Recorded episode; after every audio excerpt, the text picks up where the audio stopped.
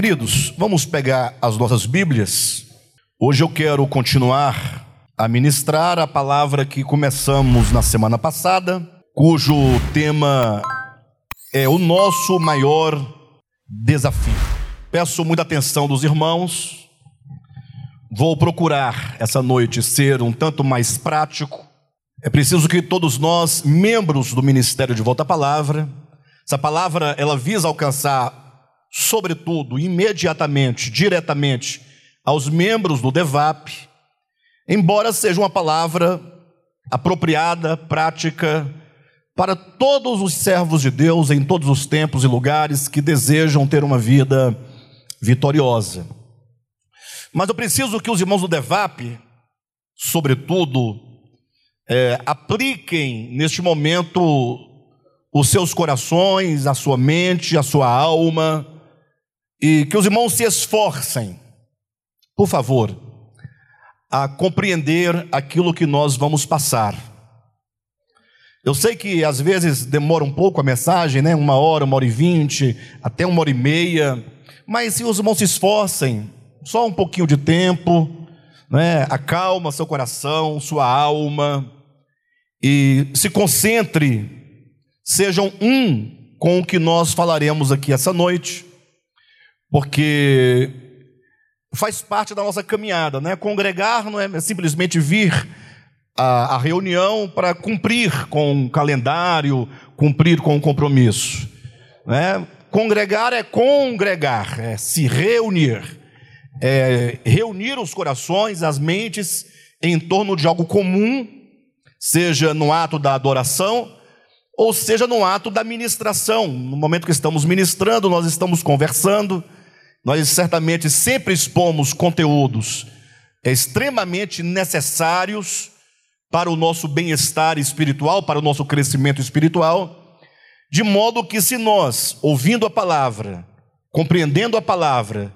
acolhendo a palavra e fazendo uso da palavra, nós sofreremos ou experimentaremos mudanças necessárias, mudanças profundas, o que nos prepara, né? nos preparam para a grande parousia do Senhor. Estamos vivendo tempos muito difíceis, tá bom? Bem, amados, falando então acerca sobre o nosso maior desafio, é certo que nós temos muitos desafios, né? todos nós temos desafios pessoais, temos é, desafios profissionais, é, mas esse desafio a que me refiro, ele é muito específico uh, quanto à nossa experiência e nós falávamos aqui na semana passada a diferença entre o que é ministério e o que é igreja.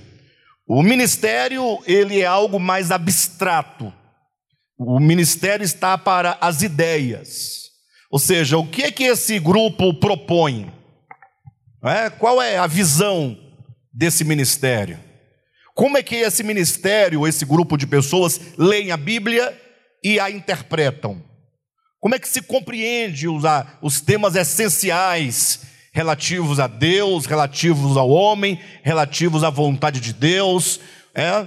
Ou seja, o ministério, penso eu, ele está para a doutrina, para o fundamento, para a cosmovisão. O que significa que no âmbito do ministério, nós dizíamos, eu, na minha visão, na minha leitura de, da nossa história, o Senhor teria gasto aí, né, grosso modo, pelo menos 23 anos. Esses 23 anos de ministério foram 23 anos de construção de um ministério sólido, de um ministério que, não vamos dizer que ele tem a verdade, porque é muita presunção você falar que tem a verdade, porque a verdade é muito maior do que todos nós, do que todos os ministérios juntos, do que toda a humanidade junta né? A verdade, sendo o próprio Deus, não pode ser abarcada, não pode ser contida, não pode ser tomada pelas nossas mãos. Mas o que falamos sobre a verdade é como Paulo diz, né? Em Romanos 1, aquilo que de Deus se pode conhecer. Então, dentro desses limites do que é possível, nós nos aproximamos um pouco, temos um tanto de clareza. Já passamos do período rudimentar, do entendimento, né? E ainda há muito a compreender, há muito a perceber em âmbito ministerial. Mas já temos alcançado, imagino, um estágio de certa maturidade do ponto de vista da verdade, da cosmovisão, daquilo que pretendemos. Isso é ministério. Agora, quando falamos de igreja, a igreja nem sempre corresponde ao que é o ministério. Igrejas são pessoas. E as pessoas têm níveis né, de comprometimentos diferentes com a cosmovisão. Tem níveis diferentes de crescimento com o ministério. Tem níveis diferentes de relacionamento com o ministério. Então, igreja, é, esse termo está mais para a ideia de conjunto de pessoas. Ou seja, tantos são os irmãos que compõem a comunidade. Agora, esses tantos irmãos que compõem a comunidade, que é a igreja, esses irmãos têm talvez é, visões diferentes, perspectivas diferentes. Não há unanimidade e nem tampouco unidade absoluta no que tange ao ministério. Ah, para os irmãos terem uma ideia, há pessoas que estão é, na igreja, mas que não sabem ainda o que é o ministério. Quando é que isso acontece? Quando a pessoa ela fala, não, eu estou aqui porque essa igreja é próxima à minha casa. Então, o motivo pela qual ela está presente é porque a, a outra igreja mais próxima ainda está longe da casa da pessoa, e a pessoa fala, poxa, eu, eu vou aqui que é mais perto, né? Eu venho a pé, ou então eu não pego trânsito, eu pego só aqui a marginal, já chego lá na, na, na, igreja, no local de reuniões. Então a pessoa escolheu esse lugar porque é próximo a despeito do que esse ministério pensa, do que ele ensina. E entenda que ministério é algo da cosmovisão que está sendo trabalhado na sua alma. Se você se entregar ao que está sendo realizado, a sua alma vai ser formada, formatada a partir da visão. Se o ministério que você escolhe para congregar, porque é perto da sua casa, tiver uma cosmovisão equivocada, uma péssima cosmovisão, tiver uma, uma cosmovisão que não corresponde ao reino de Deus, você será formatado segundo aquela visão que não tem nada a ver absolutamente com o reino de Deus. Então é uma questão muito séria. Mas tratando-se de igreja, falamos de pessoas. Então, uh, qual é o ponto que eu quero trazer? É que se o nosso ministério, a ideia da visão, já avançou muito e alcançou uma certa maturidade, isso não corresponde, não, é, não acontece o mesmo com a igreja enquanto pessoas. Ou seja, nós, enquanto pessoas, ainda não conseguimos é, tocar é, com maior profundidade o que nós podemos, podemos chamar de a vida da igreja. Por isso que nós, nós trouxemos aqui um conceito de igreja e eu quero brevemente reler com os irmãos para seguirmos adiante na busca desse nosso grande desafio. Colocamos de uma maneira um tanto diferente o conceito de igreja. Porque igreja, embora tenha um conceito é, bem próprio, bem específico, né, diríamos que igreja, eclésia ou eclesia do grego é uma, uma assembleia de chamados, ponto. Mas nós colocamos aqui um tanto do ponto de vista orgânico, um pouco mais extensa, para os irmãos entenderem um pouco melhor o objetivo do que nós queremos dizer pela vida da igreja. Diz assim: igreja é uma comunidade de pessoas. E daí já começa a se entender a partir do termo comunidade. A ideia de comum. Entenda, a ideia de comum quer dizer é, a igreja é um ambiente onde se trabalha necessariamente algumas verdades acerca do homem individual relativo aos demais. Ou seja, nós somos um grupo de pessoas que participam de bênçãos que nos são comuns por meio do Evangelho. E que nós precisamos então assimilar esse espírito do Evangelho de comunhão, de unidade, de sermos comuns uns aos outros, para, juntamente com o Cristo que se fez comum a todos nós, quando se fez carne, podermos desenvolver um espírito mais fraterno. Uma comunidade de pessoas chamadas por Deus, dotadas de uma mente crística, cuja regra de fé e prática é a Escritura lida a partir de Cristo e que possuem um sonho, um ideal comum de experimentar e fazer manifestar o reino de Deus na terra, tanto individual quanto coletivamente. Eu quero me prender mais a esse finalzinho, quando diz que possuem um sonho, possuem um ideal, ou mais biblicamente dizendo, possuem uma visão. Ou seja, o que, que nos une de fato e de verdade? Essa é a grande questão. Se nós não estivermos unidos numa visão comum, dificilmente nós vamos experimentar uh, qualquer espécie em qualquer nível de unidade. É preciso que nós desenvolvamos uma visão espiritual acerca de quem nós somos enquanto igreja. E olha que nós vivemos num tempo, e esse talvez seja o grande perigo, o grande vilão, o grande inimigo da igreja. Vivemos num tempo de profunda individualidade, do individualismo extremado. Ou seja, o foco do século XX, século XXI, o, o foco da, da, da modernidade e, na, e a pós-modernidade é o indivíduo. É? É o indivíduo ali na, naquilo que ele próprio é, deseja, busca, de modo que o aspecto coletivo, aos poucos, tem sido perdido em vários níveis, seja do estado, da polis, que é a cidade, seja da família, seja da igreja.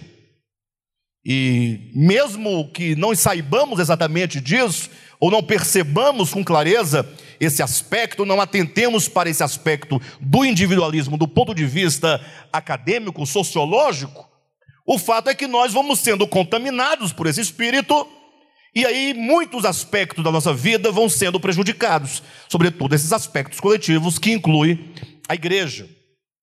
Ah, então é preciso resgatar a visão daquilo que nós somos enquanto igreja. Quando Cristo instaura o conceito de igreja, quando ele estabelece que ele haveria de edificar a sua igreja, a igreja dele, que conceito se traz aqui nessa ideia de igreja de Jesus Cristo? Então, porque temos sido afetados por um individualismo muito grande, o fator igreja tem sido deturpado no primeiro momento e tem sido, consequentemente, desvalorizado, tem sido relativizado. E há, portanto, pelo menos quatro coisas, dentre tantas outras que poderíamos aqui elencar, há pelo menos quatro coisas muito essenciais que nós precisamos resgatar. Ou seja, há quatro coisas que são essenciais e que talvez nós tenhamos perdido o foco dessas coisas. Não que seja alguma coisa que você fala, não, não, é, não é bem assim, ou eu não sabia disso. Não, são coisas simples da experiência de vida de igreja, mas são coisas que, com o tempo, uh, o foco vai sendo perdido. Nós vamos substituindo essas coisas tão básicas, tão essenciais, e vamos substituindo por outras coisas, e vamos abandonando essas questões essenciais, de modo que elas já não fazem mais parte da nossa vida, do nosso coração, da nossa busca. E a primeira coisa a ser resgatada, que eu quero apresentar, é o resgate da nossa identidade enquanto igreja. Pastor, então nós perdemos a nossa identidade? Eu acredito que sim. Eu acredito que sim. Porque perder a identidade é algo muito fácil de acontecer. Desde que você pare para atentar ah, aos aspectos essenciais de você próprio. Que dirá o aspecto coletivo de igreja. E para poder entender melhor isso, eu quero convidar os irmãos, quero me basear aqui em primeira epístola de Pedro. Você pode abrir a sua Bíblia, por favor. Primeira epístola de Pedro, capítulo 2, versículos 9 e 10. Resgatando ou a necessidade de resgatar a nossa identidade. Presta atenção, queridos. Versículo 9 diz assim: Vós, porém, vós, porém. E veja que esse porém aqui, ele vai trazer uma ideia de adversidade, comparando aquilo que somos com aqueles que, tendo se deparado com o Evangelho, de alguma maneira e por alguma razão, eles acabaram tropeçando no Evangelho, no sentido de não serem suficientes capazes, de não terem a graça suficiente, ou por qualquer motivo que seja, de receberem o Evangelho. Fala primeiramente aqui no capítulo 2 de um grupo de pessoas que, diante da mensagem do Evangelho, diante da mensagem do Cristo crucificado, eles não creram em Cristo, simplesmente. Ou seja, entenda uma coisa, ah, grosso modo falando, a partir da cruz ou da ressurreição em diante, o mundo está dividido entre os que creem e os que não creem em Cristo. Agora, cuidado, eu preciso ser breve nessa explicação, mas o fato é que uh, se entende muito mal essa questão do crer e do não crer. Geralmente pensam assim: os crentes creem, os não crentes não creem. Mas isso é de uma superficialidade, de uma infantilidade muito grande. Até porque a coisa mais complicada que eu imagino, que eu percebo, é quando se fala dos crentes, se porventura eles creem ou não. Porque, pelo que me parece, os crentes, muitas vezes, não raras vezes, não creem. O fato de você é, ser adepto de um dogma adepto de uma religião, de uma denominação, não é prova de que você é um crente em Jesus Cristo. Vivemos num tempo de uma crise terrível de fé, da fé verdadeira, fé enquanto fidelidade. É, se você pegar aquele texto, o salvo engano, são três vezes que aparece no Novo Testamento: o justo viverá por fé. Parece em salvo engano, aparece em Hebreus, aparece em Romanos e também aparece uh, em outra carta, que agora me fugiu a memória. Né? Mas o fato é que esse versículo, o justo viverá por fé, Gálatas, né? É, Romanos, Gálatas e Hebreus são os três lugares em que aparece esse texto, que tem suas raízes no livro de Abacuque, no Antigo Testamento. E quando você busca o texto de Abacuque na língua em que foi escrito o texto, está dito literalmente: o justo viverá pela sua fidelidade. Ou seja, não existe fé sem fidelidade. É a tolice você falar que tem fé, mas que lhe falta fidelidade. Porque a fé é o elemento necessário e o único elemento capaz de alinhar e ajustar o nosso coração a Deus. Ou seja, uh, você pode dizer que crer, você pode até dizer que tem fé, mas se você não tiver essa fé de fidelidade, essa fé que vem de Deus, essa fé que é um dom de Deus, é? se não tiver, se você tiver aquela fé de que fala Tiago, essa, essa tal fé, esse tipo de fé que você tem que é incapaz de produzir fruto, se você não tiver essa fé mesmo genuína, você pode até dizer que tem fé, mas o seu coração não será alinhado, não será sintonizado não entrará numa linha de fidelidade para com Deus. Não é? Então, uh, falar que os crentes são os que creem e os não evangélicos são os descrentes é uma tolice, porque existem muitos chamados descrentes que creem muito mais do que os crentes. E existem muitos crentes que dizendo que creem, não creem em coisa nenhuma, absolutamente, e a prova, como diz Tiago, é: mostra-me a tua fé sem as tuas obras. Ele diz assim: ó, você que tem fé, você que diz que tem fé. Aí Tiago faz um desafio tremendo: mostra-me a tua fé. Aí, não, mas é porque. Não, não é para gritar, não é para argumentar, não é para me xingar, não é, não, é para mostrar a fé, ela é mostrável. A fé é demonstrável. A fé possui evidência. Não é? Então, o fato, e também alguém, por exemplo, que nunca ouviu falar de Jesus. Isso é um, uma situação para a gente discutirmos noutra ocasião, mas para os irmãos terem uma ideia. Aqueles que morreram sem ouvir o Evangelho. Olha, a fé em Deus e a fé em, em Cristo, no Logos divino, não depende exclusivamente da dispensação, do tempo, do espaço e nem da sua pregação. Afinal, Cristo, enquanto aquele que é o sumo sacerdote eterno, segundo a ordem de Melquisedeque, que é o ministério que ultrapassa todas as barreiras e ultrapassa todas as fronteiras do tempo e do espaço. O Cristo de Deus está trabalhando em todo o mundo, em todos os lugares, em todas as eras, alcançando todas as pessoas.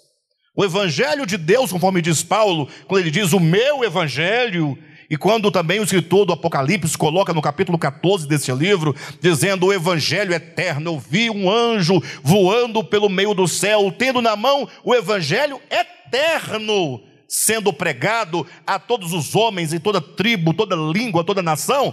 Ora, isso quer dizer que Cristo não confiou a sua salvação a nós simplesmente. Sim, devemos nós pregar, temos tal incumbência. Os apóstolos e o Cordeiro tinham muito mais do que todos nós, mas a salvação do homem procede de Deus, pertence a Deus, e ele é o começo e é o fim, ele é o alfa e o ômega da nossa fé.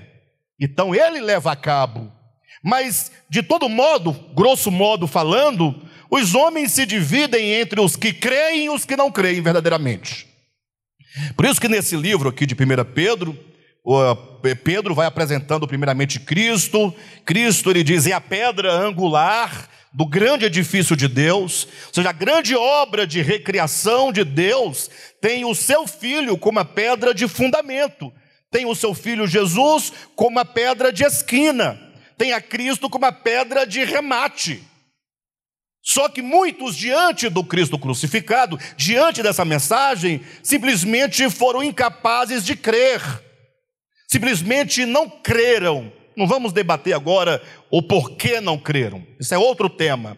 Mas o fato é que diz a Escritura: muitos, muitos diante do Evangelho, preste atenção, em nome de Jesus, abra o seu coração Estamos falando de resgatar a nossa identidade. A nossa identidade passa por isso aqui. Muitos tropeçaram na pedra de edificação. Ou seja, ao invés de tomar a Cristo como o lugar, a rocha em que se edificar, edificar a sua fé, a sua pessoa, a sua vida, não. Eles tropeçaram, ou seja, ou você tropeça nessa pedra, ou você se edifica sobre ela. A pedra é a mesma, o Cristo é o mesmo. Como você olha Cristo? Como você ouve o Evangelho? Qual é a recepção que você dá ao Evangelho no seu coração? Será que é uma semente que caiu à beira do caminho? Pensa nisso. Será que é uma semente que caiu num solo rochoso? Será que é uma semente que caiu num solo cheio de espinhos? Ou será que este evangelho é uma semente que caiu em boa terra? uma terra né, que acolhe aquela palavra, limpa de qualquer coisa que possa impedir a sua frutificação. Então, agora, comparando então esses grupos, é que Pedro vai dizer no versículo 9: Vós, porém, que maravilha, vós, porém, será que você se encontra dentro desse vós? Vós, porém, eu vou ter que ler aqui os versículos anteriores para os irmãos virem o contraste. Versículo 7. Para vós outros, não, versículo 6. Por isso está na Escritura: Eis que ponho em Sião uma pedra angular, eleita e preciosa, e quem nela crer não será de nenhum modo envergonhado. Para vós outros, portanto, os que credes, é a preciosidade essa pedra é a preciosidade. Mas para os descrentes, a pedra que os construtores rejeitaram, essa veio a ser a principal pedra angular. Ou seja, essa pedra foi rejeitada pelos construtores, pelos líderes judeus, pelos líderes do judaísmo, que deveriam receber a Cristo como essa pedra fundamental, essa pedra de esquina, essa pedra de remate, mas os construtores rejeitaram essa pedra e ela veio a se tornar a pedra principal, a pedra de ângulo e pedra de tropeço e rocha de ofensa. São estes os que tropeçam na palavra, sendo desobedientes para o que também foram postos. Versículo 9: Vós, porém, vós, porém, tome essas palavras em nome de Jesus. Você que está aí, crente, você que está aí certo da sua fé, você que está aí firme na sua fé, mas que não tem atentado para o fato do que somos. Ou seja, você fala: não, eu estou bem, eu sou crente, eu estou firme, tranquilo, está tudo certo, estou caminhando. Mas talvez você tenha colocado a sua própria existência, a sua própria vida humana, os seus planos imediatos e os mediatos em primeiríssimo plano, o que vai corroendo aos poucos e dilacerando e suplantando o que há de mais importante. O que você é em Cristo Jesus e o que nós somos por meio do Evangelho. Vós, porém, versículo 9, sois raça eleita. Os judeus eram chamados de raça eleita no Antigo Testamento. Só que eles cometeram um grande erro. Quem sabe qual foi o grande erro dos judeus no trato para com essa verdade, quando se dizia acerca de Israel: Israel é uma raça eleita. Quem sabe qual foi o grande erro de Israel relativo a esta verdade sobre eles? Aguardaram só para eles. É, mas esse não é o grande problema. Isso não é a raiz do problema. Qual o grande problema dos judeus relativa a essa verdade que é dito no Antigo Testamento, que eles eram uma raça eleita, que eles eram um sacerdócio real. Isso tem ah, lá, procede do Antigo Testamento, isso foi dito a eles. Qual foi o grande erro de Israel? Eles se encheram de orgulho, ou seja, ficaram orgulhosos, imagine, olha para mim, olha, nós somos raça eleita. E aí isso levou o povo de Israel a olhar para as outras nações com desdém.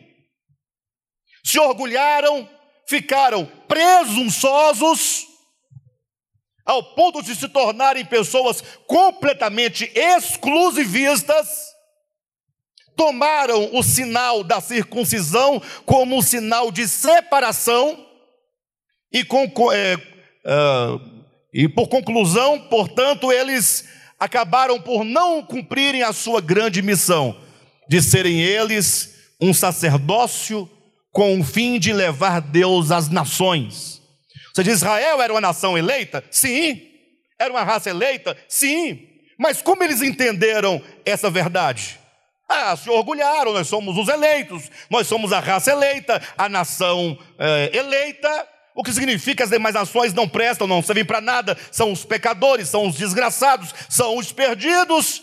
Se fecharam no seu mundinho, no seu curralzinho, com a sua circuncisãozinha, com o seu sabadinho, com suas túnicas, seus sacrifícios. Veio o Messias, eles mataram. Cristo se tornou para eles pedra de tropeço por causa do orgulho. Agora eu pergunto: Pedro diz agora à igreja, não a Israel: Vós, porém, sois raça eleita. Como é que nós tomamos essa palavra? Sabemos como Israel tomou essa palavra? Com orgulho, presunção, arrogância. Nós somos a raça eleita. Ah, e os demais, filhos do demônio, estão tudo são tudo pecadores miseráveis, desgraçados, perdidos. E como nós tomamos essa verdade? Porque se diz, vós, porém, sois raça eleita, eu vou responder: se Israel tomou por com o pretexto ou com o sentimento, com o coração de orgulho, presunção e arrogância, nós tomamos com desdém. Ah, bobagem, né? Raça eleita, tá bom?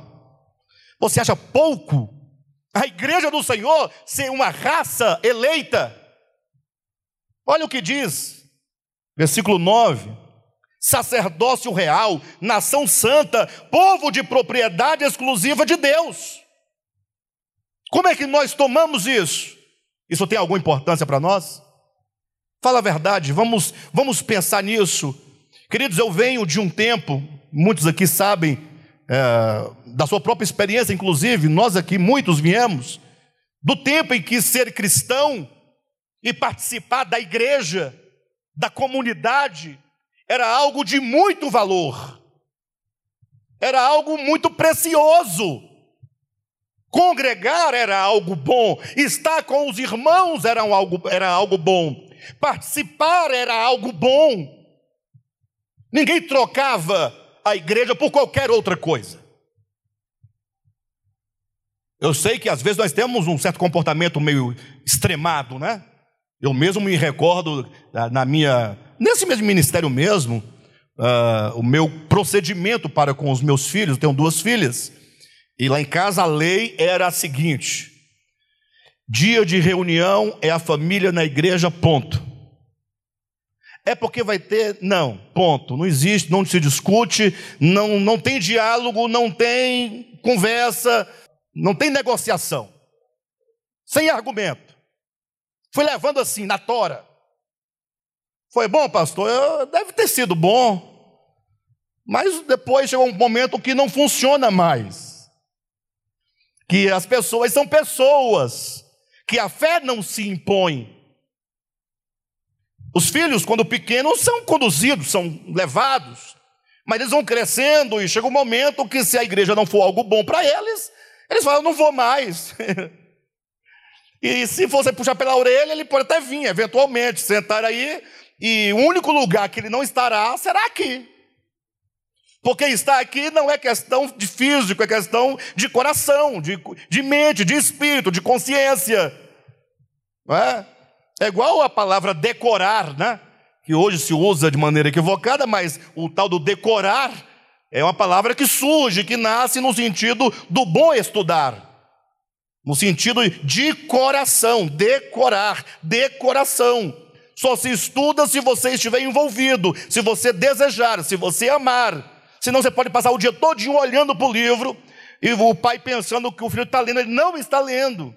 E se colocá-lo em voz alta, ele vai ler, mas a sua mente, o coração pode não estar ali, ele não vai aprender nada absolutamente. Por isso que Deus, que não é nada tonto, olhando para o povo de Israel, falou assim: Eu vou ensinar vocês a criarem seus filhos no caminho do Senhor. Como é que é? E Deus disse: Olha, vocês, primeiramente, devem amar, vocês devem amar ao Senhor seu Deus de todo o coração, de toda a sua alma, com todo o seu entendimento. Ame a Deus, você. E depois você agora vai ensinar isso aos seus filhos, ensinar os filhos a amarem a Deus. Porque se eles amarem a Deus, eles vão buscar a Deus.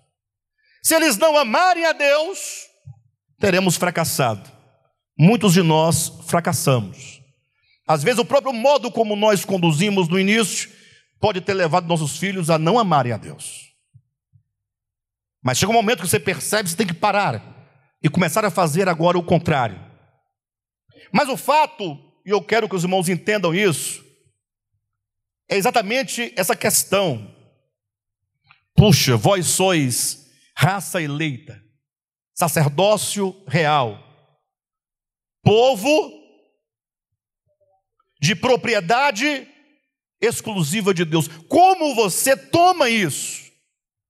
O grande argumento de hoje, isso é de uma tristeza tão grande, é quando você ouve uma pessoa que supostamente compreendeu alguma coisa, e em nome desse suposto pseudo conhecimento, ela nega a igreja para afirmar: eu sou igreja. É triste. Muito triste. Porque a pessoa que diz isso, ela, ela se sente superior a todos os demais, dizendo assim, olha, vocês são tontos, você não entendeu que Deus não está na casa, do, eu, nós somos o templo, você é o templo, eu sou o templo. É, mas isso é verdade, você é o templo, eu sou o templo, nós somos o templo do Espírito Santo. Né? Deus não está aqui porque aqui é o templo dele, não, não. Mas essa verdade não nos uh, não prescinde do fato de que o Senhor, Ele quer nos reunir, nos congregar, para que juntos nós constituamos uma identidade, uma raça, não no sentido de etnia, para, mas entenda de um povo separado. A ideia do texto é que nós não estamos, nós não somos pessoas comuns que participam de qualquer coisa comum, de um clube. Não! Deus tem um projeto. Esse projeto passa pela ideia de igreja. E ele diz: Vós sois raça eleita, sacerdócio real, povo de propriedade exclusiva. E a pergunta que eu trago aos irmãos é: como nós reagimos diante dessa verdade? Como nós reagimos? O judeu, quando ouviu isso, quando entendeu isso, ele tomou isso e levou isso tão a sério que é um aspecto positivo, mas ele se esqueceu de que ele, eles não eram uma nação santa, porque eles eram o melhor povo da terra. eles não entenderam. No final eles pensaram assim: não, é porque nós somos os camaradas mesmo, entendeu? Nós somos bons e Deus né, não tinha o que fazer, tinha que nos escolher mesmo. Afinal, nós somos o povo de Israel, nós somos filhos de Abraão, Isaac e Jacó, não é de qualquer Zé Mané. Desculpa os Zés aí. Os Josés me perdoem. Não é de qualquer José. É porque José é um nome muito comum. Aí ficaram arrogantes, orgulhosos. Mas nós ouvimos sem ouvir, essa palavra já não nos afeta, já não nos comove, já não gera gratidão, já não gera assim uma sensibilidade, um sentimento de amor, de gratidão. Poxa, por que, que o Senhor te escolheu? Poxa, pensa nisso. Por que, que o Senhor, dentre tantos, escolheu você, te deu essa graça e te deu entendimento? Ou você pensa que tudo isso vem de você próprio? Não estamos aqui argumentando teologia, não. Não vem conversar comigo de Calvino e Armínio, que eu não vou falar com você sobre isso. Eu converso sobre a Bíblia. Porque quando fala disso, ela vai. Ah, então você é o quê, pastor? Já fugiu do assunto, já quer outra conversa fiada. Eu estou falando que você, no seu coração, só isso, como você se sente? Sabendo que o Senhor te deu a graça especial de crer nele, porque você poderia ter tropeçado na pedra que é Cristo e feito dele pedra de tropeço, mas não se tornou uma preciosidade. E o que fazer com isso agora? Desdém? Por que não falar, Senhor, eu quero entender melhor por que, que o Senhor me escolheu? E agora vem o ponto maior ainda, não maior de ter te escolhido, mas no, na continuidade desse chamamento, o Senhor te trouxe para esse ministério. Você poderia estar em qualquer outro ministério. Por mais que você pense que você chegou aqui acidentalmente, o Senhor está controlando nos bastidores da sua história os acontecimentos mais importantes da sua vida. Você pode não estar enxergando, por que, que eu vim por aqui? Ah, é acaso? Não, Deus, Ele tem compromisso com a sua obra. Deus, Ele está agindo, procedendo, conduzindo, para que as coisas aconteçam. Deus nos reuniu.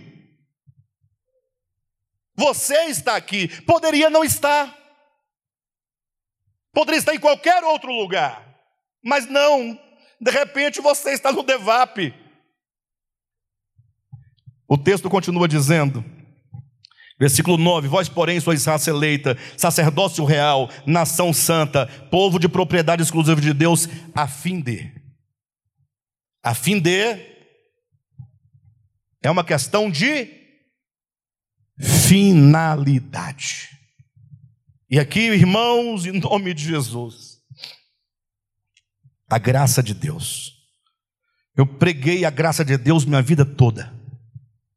Digo, nesse ministério. Minha vida toda nesse ministério. Pregamos a graça de Deus com muita intensidade, com muito desafio, e talvez com pouca sabedoria, porque usamos muito da pregação da graça para combater a outra mensagem não graça, ou uma graça invertida. E todo o tempo que você gasta para ficar debatendo o tema, você não toca no objeto, na coisa, na essência. A graça não é para ser debatida, é para ser recebida, acolhida, experimentada, para produzir algo em você.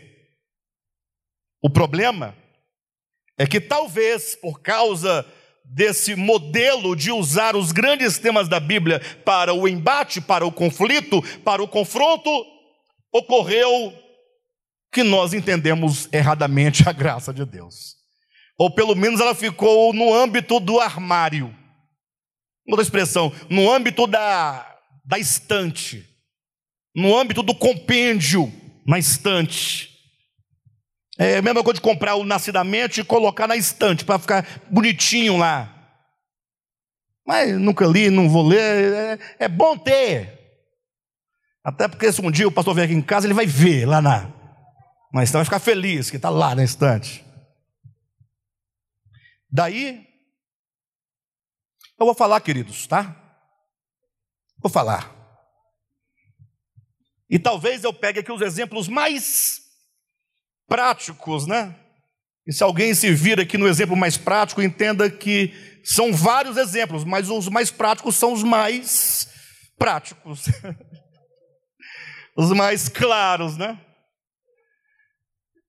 Quando nós começamos esse ministério, compunha o ministério do louvor eu, o Fernando, meu irmão, Amanda, baterista. Agora, imagine, pastor Josué no teclado. Era bom, era bom, tocava. Pom, pom, pom. Pom, pom, pom, pom. Fazia a transição certinho. Eu no violão.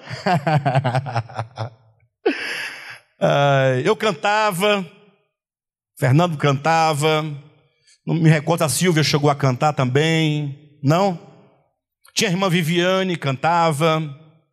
Aí chegaram depois as, as meninas, a, a, a Andréia, Andresa e Dila, né? Aí foi fantástico, né? Porque, puxa, imagina, né? Se bem que na primeira vez que elas chegaram lá, que não sei quem me apresentou, acho que foi o Enio, Aí, ó, essas meninas aqui cantam tal. Eu falei, pois é, mas está tudo certo aqui. O Ministério Louvor já está completo. É. Não, mas na verdade não, não, não era bem uma resistência e nem. É, é porque eu, eu, eu, gostava, eu até deixei muito disso, de pôr à prova o porquê você está chegando. Cansei de falar com o irmão, chegava, ah, não, vai ficando por aí, né? Ó, tem igreja para cá, para baixo, lá para cima, tá tudo cheio de igreja por aí, ó. Aqui é, não sei não. Fica por aí. Talvez você fique, talvez não fique, não sei. Não é? A Vera, a primeira vez que eu vi a Vera, primeira vez, foi num estudo bíblico dentro de uma grande garagem. Era uma loja muito grande. É, e aí ela chegou lá, numa panca danada, e falou assim: ah, se você for falar de predestinação, nunca tinha me visto, só de ouvir falar, mas agora seus olhos me veem. é, mas aí chegou lá, oh, se for predestinação, é melhor, fala que eu vou embora agora. Eu falei, pode sair, pode ir embora. O assunto é predestinação, pode voltar. Ela olhou assim, também não vou. Pode de raiva, falei, então senta.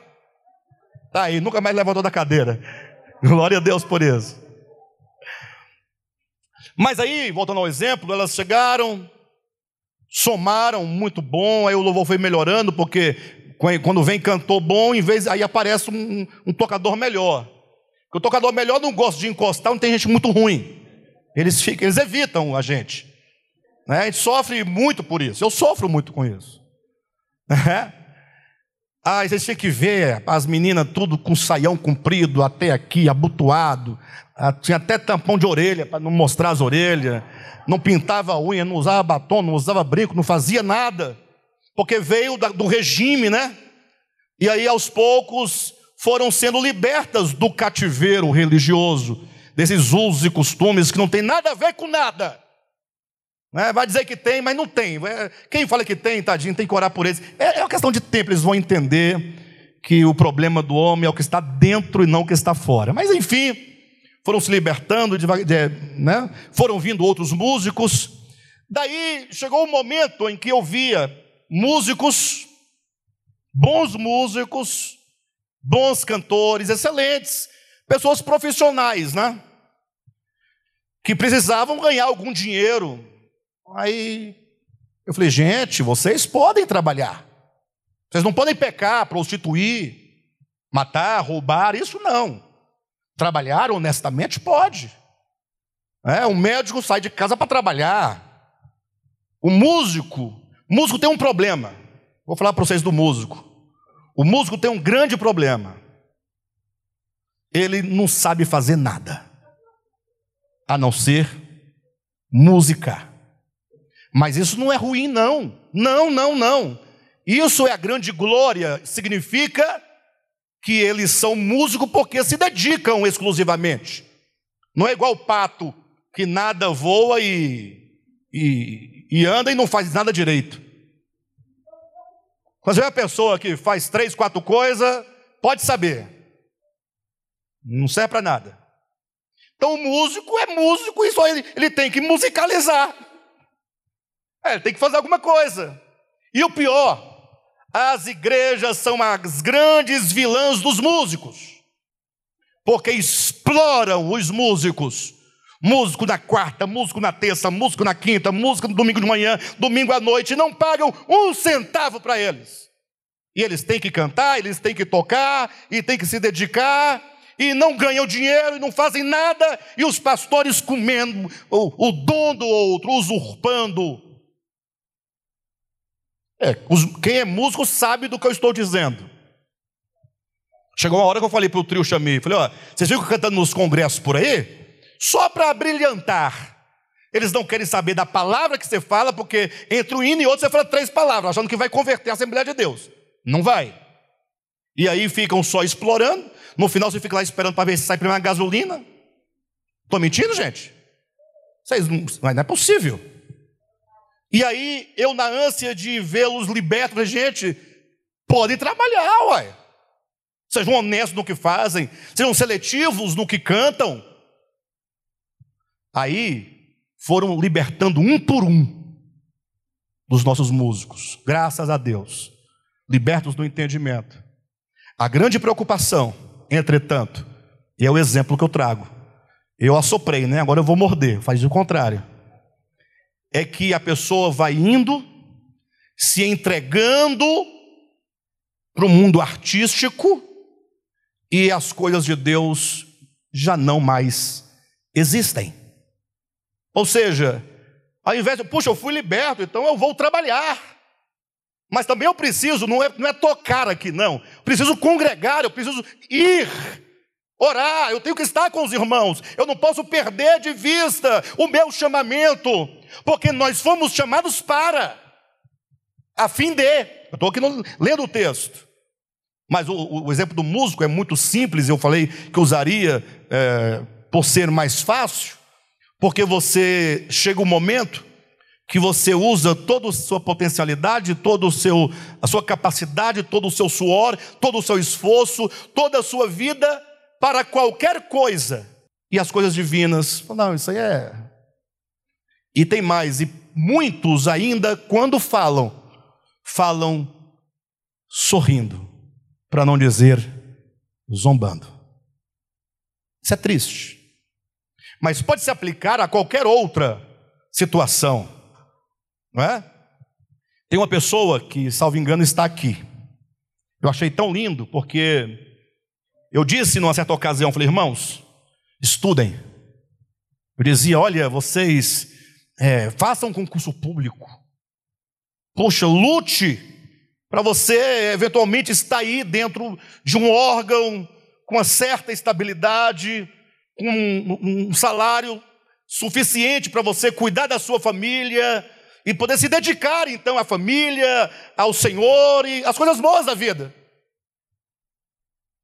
E eu disse, mas em nome do estudo, em nome da obrigação e do dever que temos e do incentivo do pastor Alexandre, não abandone, eu falei inclusive, você não vai passar no concurso público porque você pegou as duas horas de culto para estudar. Isso é bobagem.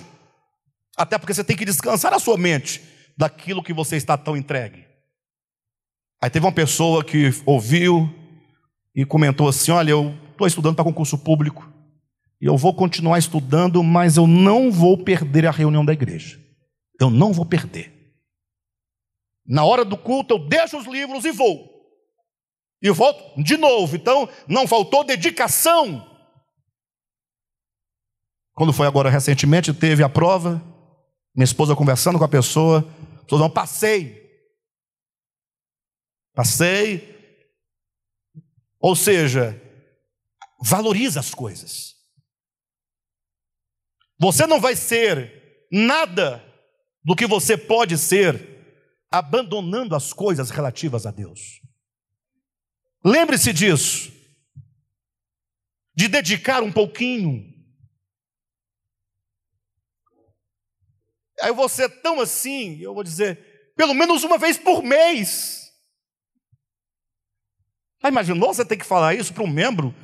Olha, dedica duas horas por mês e vem aqui rapidinho, faz uma oraçãozinha e vai embora mas é muito. Porque tem tanta coisa para fazer que nós já não podemos mais construir algo juntos, porque se cada um de nós pensarmos da mesma maneira, onde vai parar isso? Irmãos, quase todos os dias eu ouço pessoas dizendo assim, os fariseus, dizendo: Pastor Alexandre, faça alguma coisa de futuro na sua vida você tem capacidade intelectual para ocupar o cargo que você quiser. Eu ouço diariamente. E se eu fizer isso? E se eu fizer como Ló, escolher as campinas, o lado das campinas, e for me afastando pouco a pouco, pouco a pouco, até chegar em Sodoma e Gomorra, e na iminência do juízo está sentado às portas de Sodoma e Gomorra. Que é o que acontece. Quem está me entendendo? Pastor, mas não custa, vai lá, faz um concurso bacana, trabalhar pouquinho tal. Eu não fui chamado para isso. Convicção do meu coração. Eu tenho um chamamento, creio no chamamento e vou levá-lo a cabo até o dia que Deus quiser que eu cumpra. Vocês entendem? Não significa que você deve fazer o mesmo.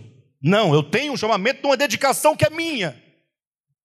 Se eu for contar aqui os casos, vocês vão morrer de rir. Me recordo uma situação. Minha esposa, na época, trabalhava num, num dos ministérios, salvo engano, era o MEC, não tenho bem certeza. E aí, minha esposa ganhava bem, 900 reais. É, mas era a maior renda que tinha dentro de casa, era bem. Ué. Eu ganhava na época 70 reais. Esse ministério aqui, 70 reais por mês. Giovanni deve estar por aí, ele sabe disso. E tem todos, muitos irmãos que sabem que acompanharam, né? E aí, salvo engano, quando Lula entrou no seu primeiro mandato, tem nada a ver com ele, eu só estou situando o tempo. Ah, ah, todas as pessoas que trabalhavam nos ministérios, que estavam lá, que não eram por, por, por concurso foram, foram tirados. Aí a Jane perdeu o emprego, né? E eu falei, bem, agora complicou, porque meu aluguel é 250. Eu ganho 70. A Jane está desempregada. E como era o início de governo, muita gente foi desempregado, a instabilidade muito grande, não consegui emprego. Eu falei, bem, eu preciso cuidar da minha casa. A Bíblia fala que cuide primeiro da sua casa, depois da igreja. Paulo fala isso a Timóteo. Falei, então eu não posso deixar minha casa, né? E aí eu já consegui um emprego rapidamente. Estava engatilhado, falei, não, pode vir, está certo. Aí eu reuni os irmãos da igreja, alguns líderes que tinham na época. Irmãos, olha, eu vou precisar deixar a dedicação exclusiva, porque não posso deixar minha família assim. A fé não é, não é por aí. Mas assim que as coisas melhorarem, vai tudo dar certo. Aí fui. Primeiro mês ganhei dois mil. Foi bom, né? Ganhava 70. Aí foi bom. Já fui na churrascaria, já comi uma carne, né? Tomei, já pedi um refrigerante melhor. Já podia tomar uma coca, né? Aí já comecei a ajudar um aqui, já fiquei feliz. Eu sei que quando não deu um ano, meu salário estava 5 mil reais. Aí eu estava feliz. A 70 reais para 5 mil. Aí eu olhei, fiz a, a, o balanço, um ano. Eu estava indo bem na minha direção e a igreja estava com os dias contados para fechar as portas. Os dias contados. Vai acabar. Porque eu tinha que ter uma dedicação ao meu trabalho, o que me esgotava, não é? Relativo às coisas da igreja, porque você tinha, eu tinha que fazer as duas coisas. Como lá eu tinha essa obrigação legal, eu, quando eu vi que a igreja ia de mal a pior, capengando, a Jane já estava empregada, já ganhando duzentos e poucos reais na época, não, quinhentos reais, era o salário dela. Aí eu decidi, vou sair. Reuni o mesmo pessoal, quando eu falei que ia, quando eu reuni o pessoal, Irmãos, olha, estou voltando, não vai dar certo, a igreja não. Estou trazendo miojo, não é nem, eu tô, não é nem o, o Nissi miojo, é o Renata. É o Renata que eu estava dando para os irmãos. Porque o Nissi miojo é bom, é, é mais, né? Não até mais, mais duro, mais, meio, fica meio grosso na hora de comer, não é tão. Era o Renata. Aí os irmãos me ouviram. Primeira coisa que o Gilvan falou: oh, pastor, não tem como. Vocês não, vocês não me querem mais? Não, não é isso, é porque a gente não pode remunerar o que você ganha lá. Eu falei: não, não, não, não, para. Vocês não estão entendendo. A reunião não é para fazer aqui, é para ver quanto. Não, não, estou dizendo que eu estou voltando. É questão minha. É minha e Deus. É eu e meu chamamento. E a minha fé. Aí um segundo irmão, mas você vai abrir mão do seu salário? Falei, já abri mão, acabou. Já vou chegar na segunda-feira, já vou mandar fechar tudo. Aí se levantou um sábio no meio, um irmão muito sábio, irmão Eunildo. Aquele que quase não fala, quando fala a palavra é palavra de sabedoria. O Eunildo falou, pastor, eu tenho uma ideia. Tenho uma ideia. Qual a ideia? Ah, é o seguinte, você está ganhando quanto mesmo? É, 5 mil. É, 5 mil. É um bom salário. Era um bom salário na época, quantos anos, né? Hoje já é. Pedirá naquele tempo. Lógico que não é igual de vocês, né? Mas cincão já era bom. Aí, o irmão sábio, manso, pausando as, a, a voz para que chegasse bem, falou o seguinte: a ideia é a seguinte. Você pode viver com 500 reais hoje? Que é o que a igreja vai poder te passar. Eu falei, posso. Está com menos. Ou bem, se você pode, então faça o seguinte: você vai trabalhar mais um ano nessa empresa que você está agora, e todo mês você guarda 4,500 e vive só com os 500 que você disse que consegue viver. Juntando 4,500 em 12 meses, você vai comprar um lote, nesses loteamentos. A igreja ajuda você a fazer um barracão de fundo, um cômodo só. Você pula para dentro e aí pronto. Aí você pode pregar o evangelho à vontade, porque já tem um teto, pastor. O problema é que você não tem casa, você não tem onde morar. E ter casa onde morar, isso é muito importante. Quiser, já não foi sábio as palavras dele? eu respondi o seguinte: olha, vamos combinar. O mesmo Deus que me abençoa a ter esse barracão daqui a um ano, se Ele quiser, eu posso ter uma casa daqui a três meses. É, não tem jeito não, pastor, não tem jeito não. Ninguém consegue convencer o pastor, faça o que você quiser, não tem jeito. Saí no mês de finalzinho de outubro. Aí tem novembro, dezembro e janeiro. Em janeiro eu estava dentro da minha casa. De laje, grande. As portas mandei fazer na serralheria. Nada daquelas portas que você abre e ela faz assim. Não, o portão é de verdade. Porque tem umas portas que ela é uma folhinha, né? Quando você puxa, ela, ela dobra, ela faz um oito. Não, mandei fazer tudo de ferro. Coisa boa. Eu falei, vou colocar umas telhas boas. O Manel falou, você vai colocar laje. Foi assim.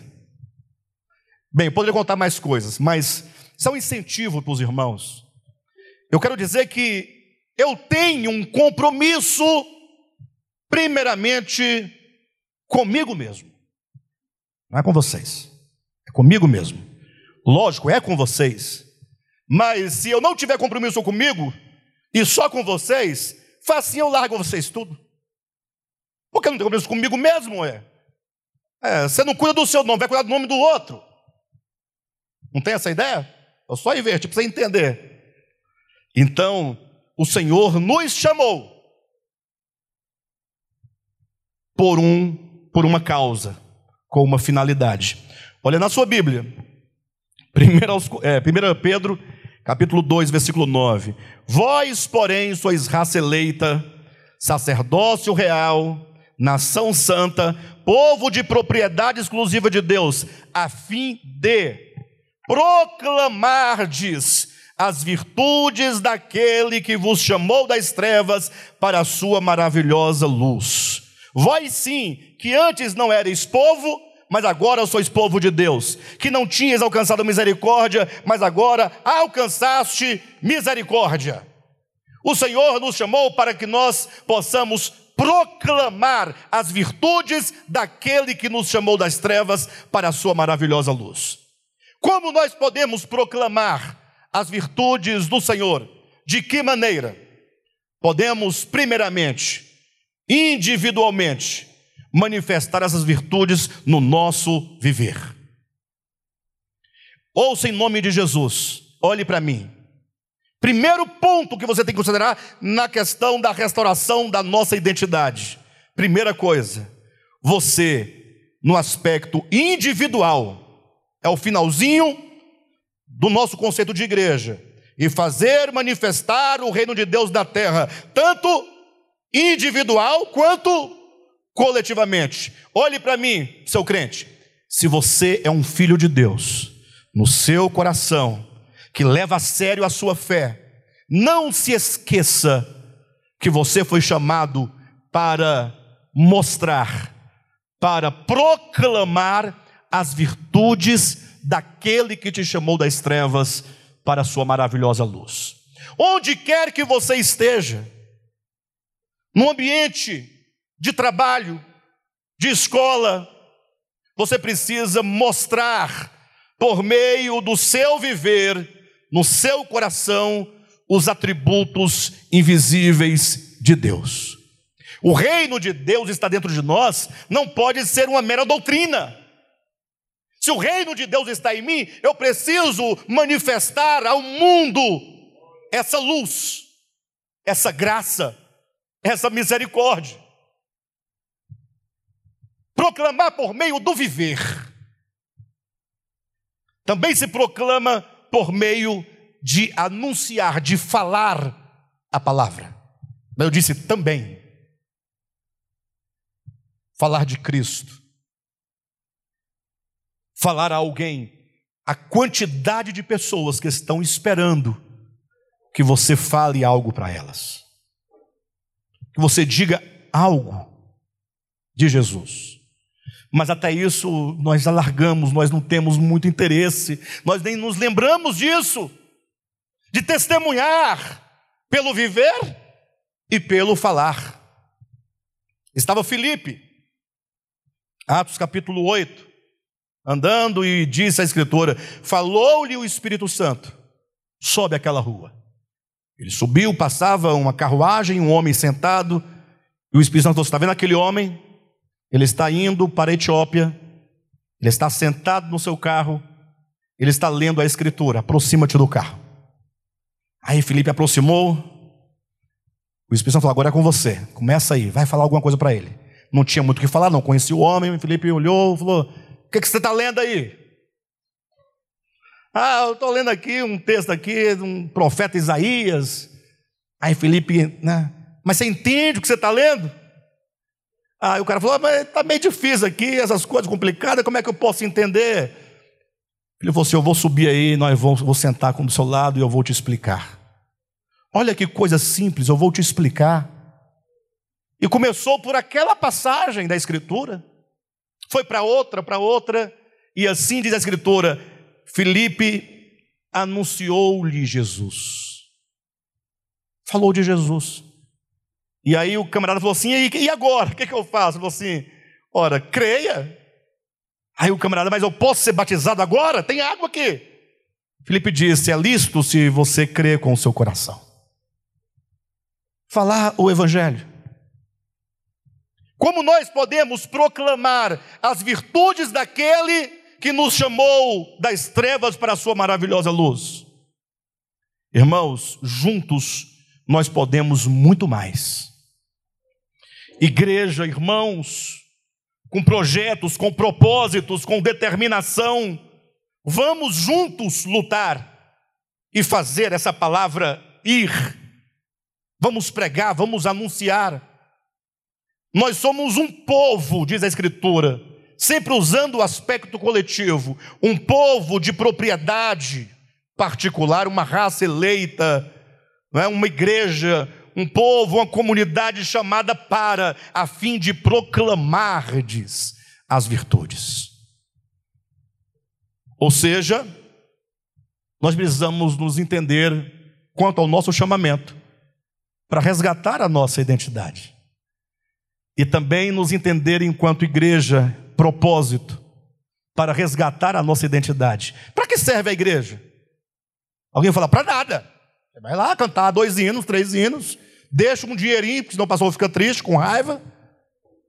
Ouve aquela palavra chata, enjoada, demorada, e depois você vai embora. Domingo que vem você volta. Se você for ofertar 20 reais por mês, lembre de levar cinco por semana. Porque dá a impressão que você toda semana leva. Não, é a ideia. Você está entendendo? É muitos, muitos veem assim as coisas. Precisamos de resgatar a identidade. Segunda coisa que nós precisamos de resgatar. Ou que precisamos de resgatar, isso mesmo. Ou precisamos resgatar, né? A luta comum em prol do Evangelho. Filipenses capítulo 1, abra sua Bíblia rapidamente. Filipenses capítulo 1, versículo 27. Paulo dizendo à igreja de Filipos: Vivei acima de tudo por modo digno do Evangelho de Cristo, para que, ou indo ver-vos, ou estando ausente, ouça no tocante a vós outros, que estáis firmes em um só espírito, como uma só alma, lutando juntos pela fé evangélica. E aqui o apóstolo usa essas expressões interessantes. Ele fala, é, eu ouço que estáis firmes, ele fala, em um só espírito, com uma só alma, lutando juntos. Irmãos, nós estamos numa batalha. Os irmãos não têm ideia na ágora que nós estamos vivendo hoje. Essa ágora em que todos falam e a maioria só fala bobagem. Aí tem de repente alguém que pode falar alguma coisa e não fala. Abre mão dessa possibilidade. O que nós precisamos resgatar é esse espírito de um só homem. O que é o espírito de um só homem? Leiam depois Atos capítulo 2, salvo engano, a partir do versículo 14, ou é o versículo 16, quando diz que quando aquela voz se fez ouvir entre as multidões, que falava com os discípulos, falava em outras línguas. Né? E quando então os muitos discípulos, 120, falavam, portanto é plural de vozes, cada uma numa língua que o Espírito Santo lhe concedia que falasse. Mas quando eles falaram todos juntos num só momento, variedades de línguas, ouviu-se uma voz. Uma voz. Quando, pois, se fez ouvir aquela voz? Eu tenho esse costume, eu me referi ao 16 em diante, mas sempre volto no contexto para os irmãos pegarem a, a questão. Eram muitas vozes? Eram, os discípulos passaram a falar em outras línguas, eram muitas vozes. Mas quando chegaram aquelas vozes aos ouvidos de quem precisava ouvir, é dito: ouviu-se aquela voz. Uma só voz. Que maravilha quando todos nós temos uma só voz. Que maravilha! Quando o pregador prega, você prega. Quando o pregador fala, o corpo fala, a igreja fala. Mas você precisa ter a ideia: um só coração, um só espírito e uma só alma. Porque se você é membro do ministério, mas é aquele crente, tô nem aí, tanto faz, não sei. E aí, nós vamos nos enfraquecendo. E então é dito que quando aquela voz ecoou, as pessoas que ali estavam ouviram, não sons ininteligíveis, mas é dito que nos ouvidos chegava uma voz em uníssono falando das grandezas de Deus. Logo, quando o povo ficou alvoroçado por não entender é, como que podia ser aquele fenômeno, agora chegar ao 16, aí Pedro se pôs em pé para pregar. E o que que os outros fizeram, os outros apóstolos fizeram? Alguém já leu o versículo aí? Conseguiu ler aí? Quando Pedro se pôs em pé, a primeira pregação de Pedro, a primeira pregação da igreja, quando Pedro se levantou, o que, é que diz o texto? Atos 1,16. Então se levantou Pedro, com os onze se levantaram também. Só Pedro falava, mas os onze estavam lá em pé. Como que dizendo amém. Estamos num só espírito, numa só alma. Tem uma versão que diz: levantou-se Pedro e os onze com ele levantaram-se. Então, quando os demais apóstolos estavam ali em pé, Pedro em pé e os onze ali atrás, Pedro podia ser Tiago que fosse falar, não tinha problema, porque Pedro era sempre mais ousado. E talvez Pedro tenha recebido uma incumbência mais específica, mais direta, né? Mas os onze estavam ali. Nós temos que resgatar esse espírito de unidade pela palavra, essa ideia de que o Evangelho é algo precioso, essa ideia de que o Evangelho precisa de ser anunciado e de, num mundo de tanta confusão em que nós vivemos, essa fé evangélica, ela precisa de ser defendida. Versículo 27, vivei acima de tudo, Filipenses 1, 27, por modo digno do Evangelho, para que eu, ou indo ver-vos, ou estando ausente, ouça no tocante a vós outros, que estáis firmes em um só espírito, com uma só alma, lutando juntos pela fé evangélica. Esse ministério tem uma mensagem a pregar. Eu quero saber com quem que nós podemos contar. Amém? Nós precisamos de cada um dos irmãos. Eu vou tomar os músicos, por exemplo, de novo, desculpe, é porque é tão prático.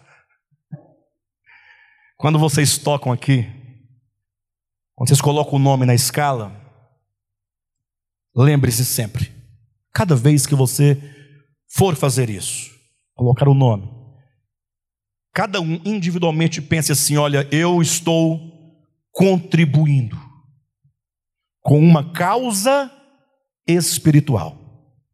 Amém?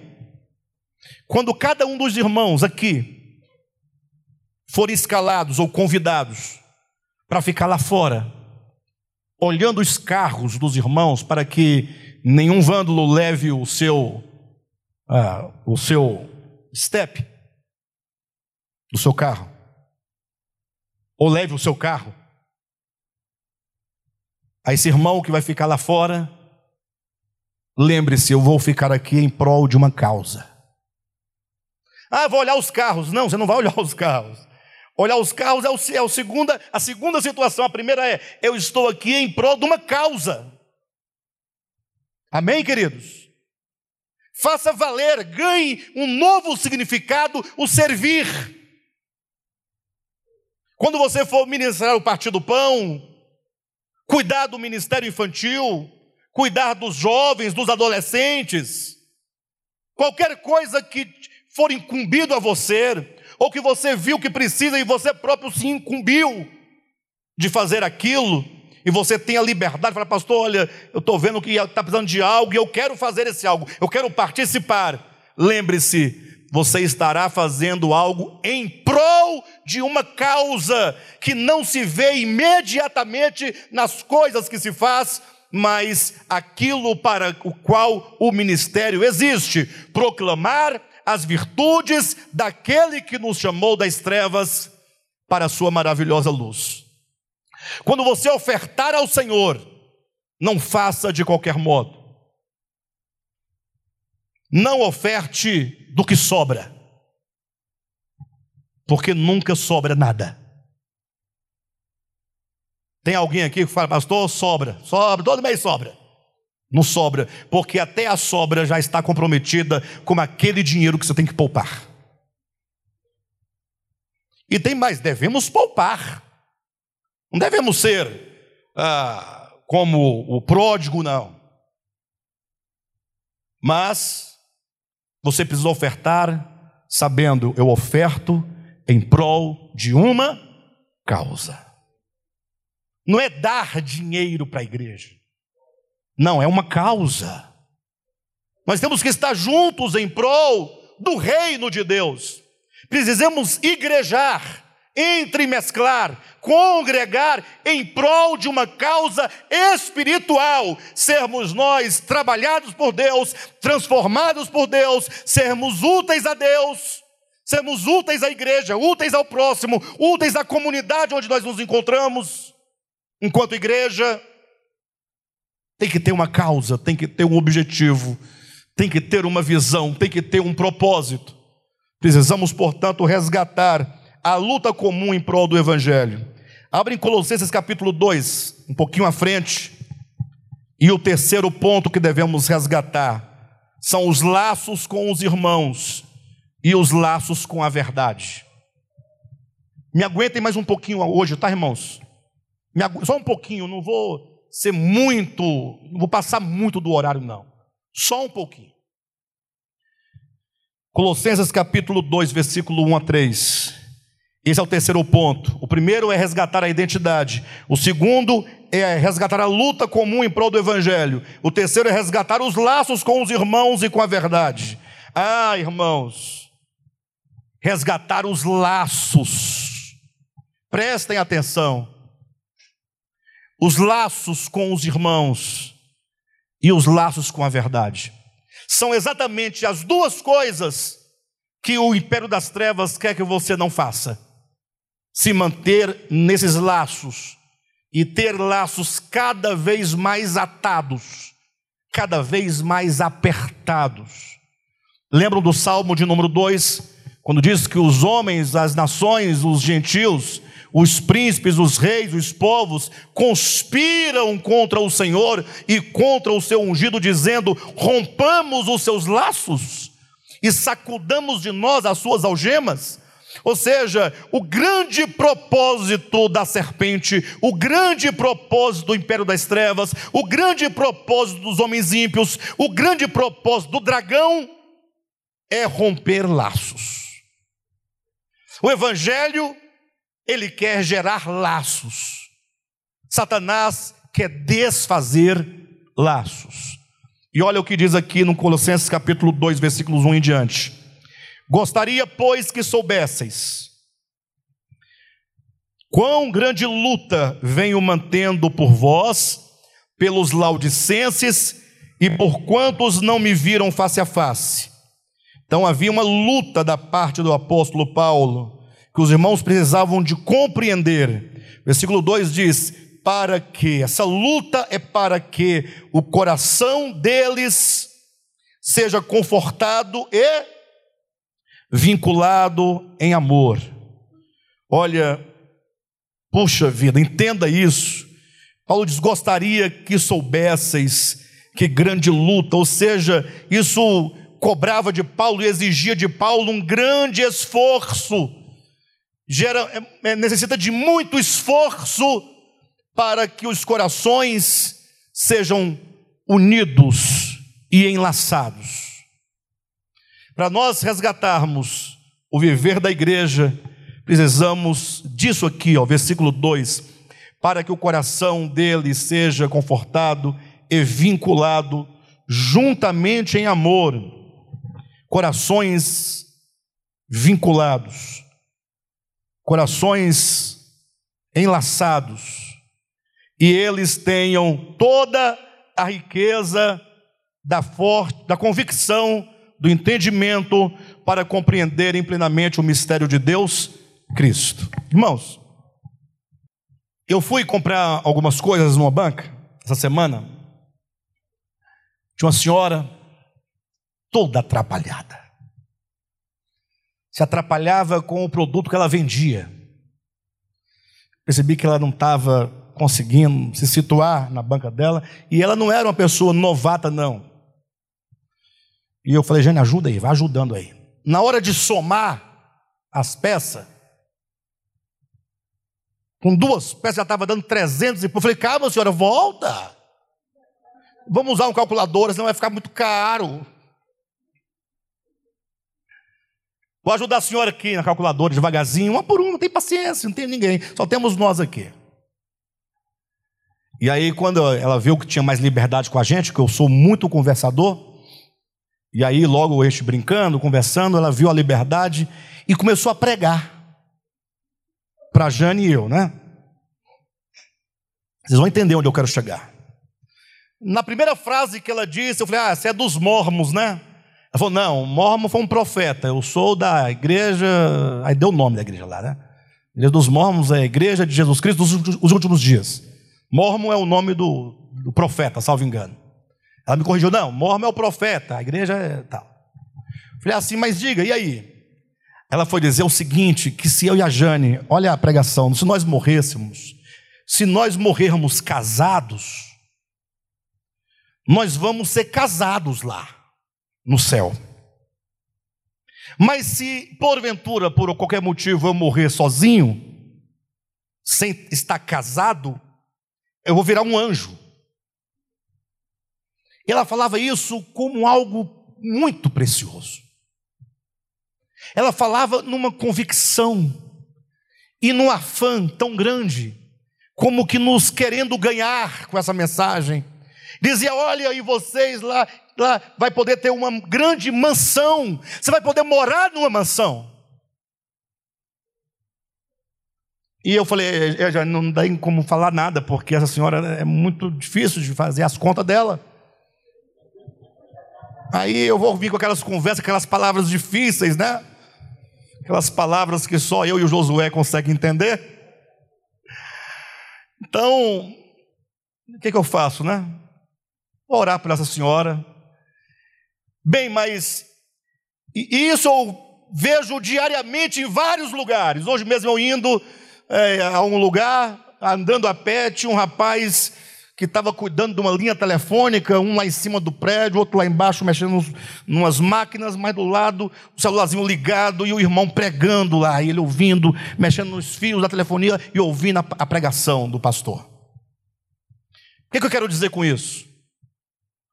É que, puxa vida, quantas vezes nós no passado não nos apegamos com tanta firmeza àquilo que ouvíamos, àquilo que críamos, e depois você descobriu que não dava nada, que era conversa fiada, muito sem sentido, e você puxa, agora eu toquei numa palavra viva, uma palavra orgânica, uma palavra clara, uma palavra que faz sentido, uma palavra que se compreende, uma palavra.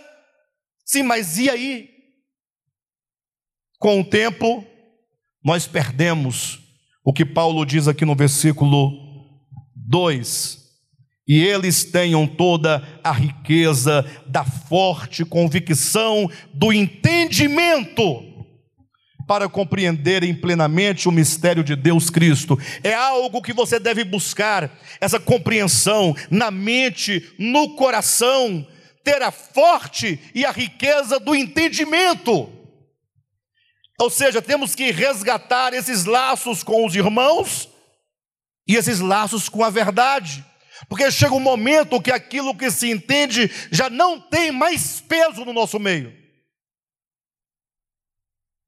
Não sei se os irmãos desanimaram porque mudamos algumas coisas. A gente pode voltar a pregar o que pregávamos antigamente, para ver se os irmãos melhoram. A gente pode voltar aí uns 10, 15 anos.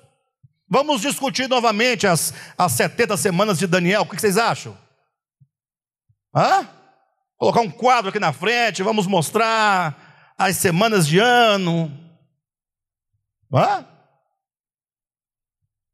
A gente pode voltar a debater Armínio e Calvino. Vamos ficar aqui falando mal de, Calvino, de Armínio e bem de Calvino. De vez em quando a gente dá uma espetada em Calvino, brigar com os irmãos que não acreditam igual a gente. Será que nós avançamos ou nós regredimos no entendimento da palavra? Nós avançamos? Vocês têm certeza disso? Então é melhor. Se é melhor, por que não ousarmos mais? Por que não nos agarrarmos mais do que antes? Por que não estarmos mais animados do que antes? Por que não? Se é melhor, Essa senhora mesmo que falou que tinha as mansões lá e que ia, falou lá que lá é uma maravilha. Tentando me convencer. Eu falei, essa hora quer ir para lá? Quero. Agora não, agora não. Eu falei, é assim que se é, é lá, lá é bom mesmo, você não quer ir para lá? Ué. Não entendo como é que lá é bom, é melhor do que aqui, mas eu não quero ir para lá. Quando é bom, você quer ir logo, né? Não, é, é bom, mas não é para agora. E por último, Efésios capítulo 4. Um pouquinho atrás, duas ou três folhas, aí chegam em Efésios, versículo. Eu vou lá para o finalzinho para não. Versículo 15. Eu ia pegar do 11, mas o tempo não vai permitir. 4, versículo 15 e 16. Resgatar a identidade, resgatar a luta comum em prol do Evangelho, resgatar os laços com os irmãos e com a verdade, e visar ao crescimento do edifício de Deus. O que, que você faria se você soubesse hoje que Deus está construindo um edifício? Você iria querer fazer parte desse edifício? Não, numa boa. Às vezes as, as coisas parecem um tanto abstratas, né? Tanta coisa para fazer nesse mundo, tanta coisa importante. Aí você descobre assim: olha, Deus está fazendo um edifício. Será que está mesmo? Numa boa. Você nunca desconfiou que isso é uma bobagem? Não, que isso é uma conversa que inventaram? Ou você acredita? É uma pergunta que você tem que se fazer. Porque às vezes nós achamos que isso é uma bobagem, que falaram e tem gente que leva a sério, mas são os tontos os que levam a sério. E por você não se questionar, você às vezes pensa que leva a sério e não leva, por achar que não é tão sério assim a coisa. Ouça, Deus, Ele está construindo um edifício. Óbvio que isso é uma metáfora, né? E você e eu, cada um de nós, nós somos uma pedra nesse edifício. Você é uma pedra no edifício de Deus. Ou seja, você tem um lugar a ocupar nesse grande edifício de Deus. Trazendo um antigo raciocínio, que nós muito usamos aqui por muito tempo, que é muito válido, inclusive, é a ideia de que quando você olha para a história do homem na Bíblia, você entende, Deus criou o homem do pó da terra, o homem, portanto, é pó. O próprio Deus diz: porque és pó. Encontrando-se Jesus né, com o Simão, ele o chama de Kefas, ou sendo ele chamado de Kefas, desculpe, enquanto o, seu, o Kefas, Jesus disse: Tu és Pedro, ou seja, tu és uma pedra. A ideia é que quando o homem é chamado por Deus, o homem que é pó se transforma numa pedra. Ou seja, nós já não somos pó, somos uma pedra nessa grande edificação de Deus. Só que somos ainda uma pedra barroca, cheia de ponta, é, deformada. E nesse edifício de Deus, essa pedra tem que ser trabalhada, tem que ser lapidada.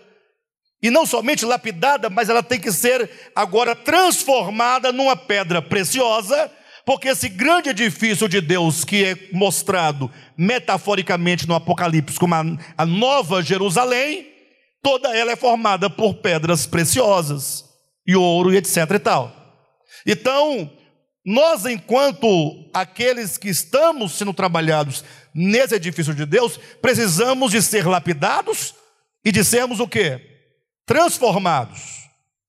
Só que a igreja, às vezes, nós perdemos essa esse alvo, essa ideia, essa direção, esse trabalhar de Deus e ficamos igrejando no sentido de vir, sentar e ir, vir, sentar e ir. E se esquece ou nos esquecemos que nós precisamos fazer valer o ambiente chamado igreja. Igreja não é um lugar físico, a igreja é um ambiente espiritual. Quando corações se reúnem na base do nome de Jesus, da sua obra, como quem busca alcançar os objetivos da obra redentora de Cristo e do nosso chamamento. Precisamos fazer valer, não perder de vista, puxa, congregar deve ser algo que nos entusiasma. O congregar, o se reunir, o estar com os irmãos, nós não podemos perder o objetivo. Quando você vai ao hospital, você tem um propósito. Quando você vai ao cinema, você tem um propósito, né? Quando você vai congregar, qual o seu propósito? Estou indo ali já volto, é isso?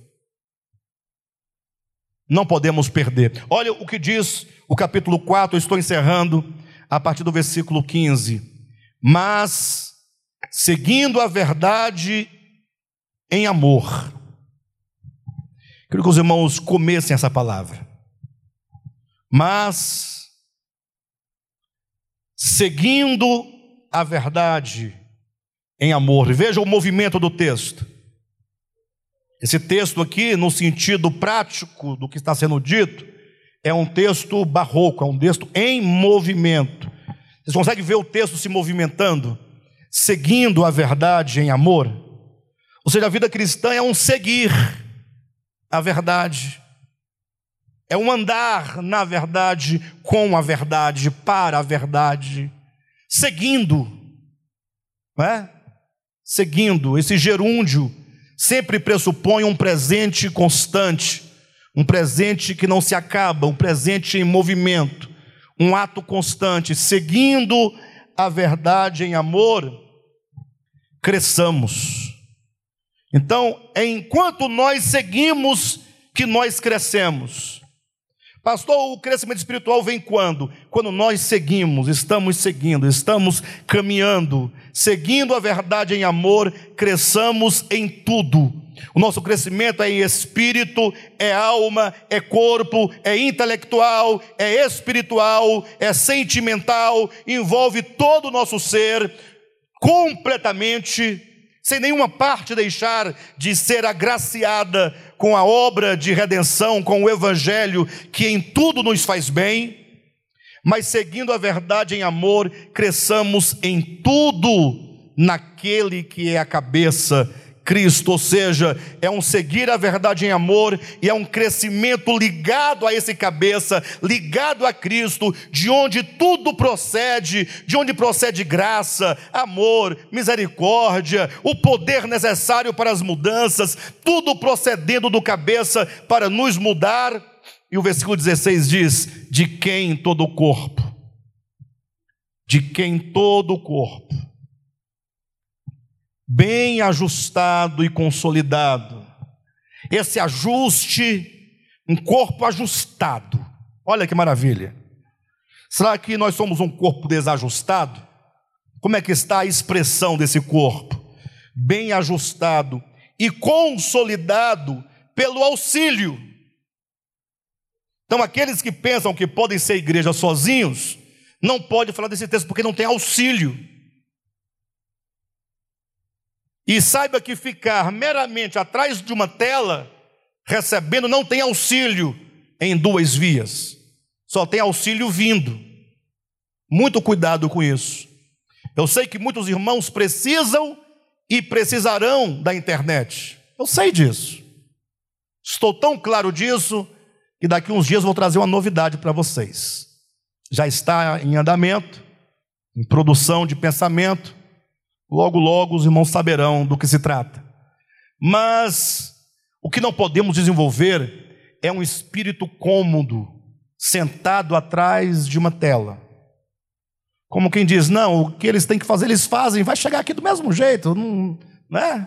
Ou seja, mesmo aqueles que não podem vir presencialmente por N motivos, mas que estejam vinculados.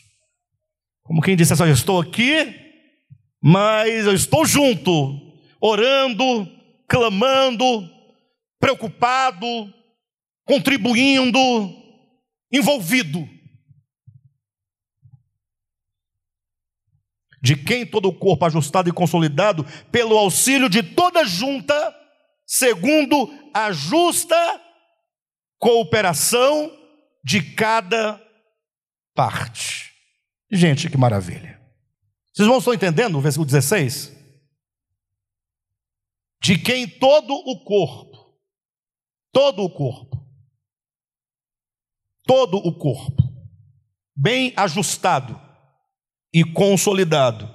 Esse ajuste e consolidação se dá pelo quê? Hã? Pelo auxílio o auxílio, Vera, você é uma junta. Você entende? Uma junta. Você faz um elo ali entre partes. O auxílio de toda junta, segundo a justa cooperação de cada parte. Cada parte. Cada parte. Cada irmão é uma parte. Mas veja que a ênfase não está na parte. A ênfase está que essas partes colaborando, contribuindo, visa o quê? O corpo, o corpo ajustado e consolidado. A ideia é o conjunto. E a parte tem uma importância nesse todo, enquanto a junta que contribui, quanto a parte que colabora. Quando isso acontece, então efetua o seu próprio aumento. Esse corpo vai sendo nutrido e vai ficando sadio, e ele vai crescendo para a edificação de quem? Edificação de quem? De si mesmo. Quem é esse si? É o corpo para a edificação de si mesmo, é do corpo, não é de mim mesmo para mim mesmo, mas eu enquanto uma junta, você enquanto uma junta, enquanto uma parte, cooperando entre si, todos buscando o ajuste, a consolidação, vamos crescendo e vamos efetuando. O corpo vai efetuando a sua própria edificação em amor porque não tem outro caminho e não tem outro meio senão pelo amor. Meditemos nessas palavras e vamos continuar firmes, porque este ano será ano de grandes mudanças para nós. Amém?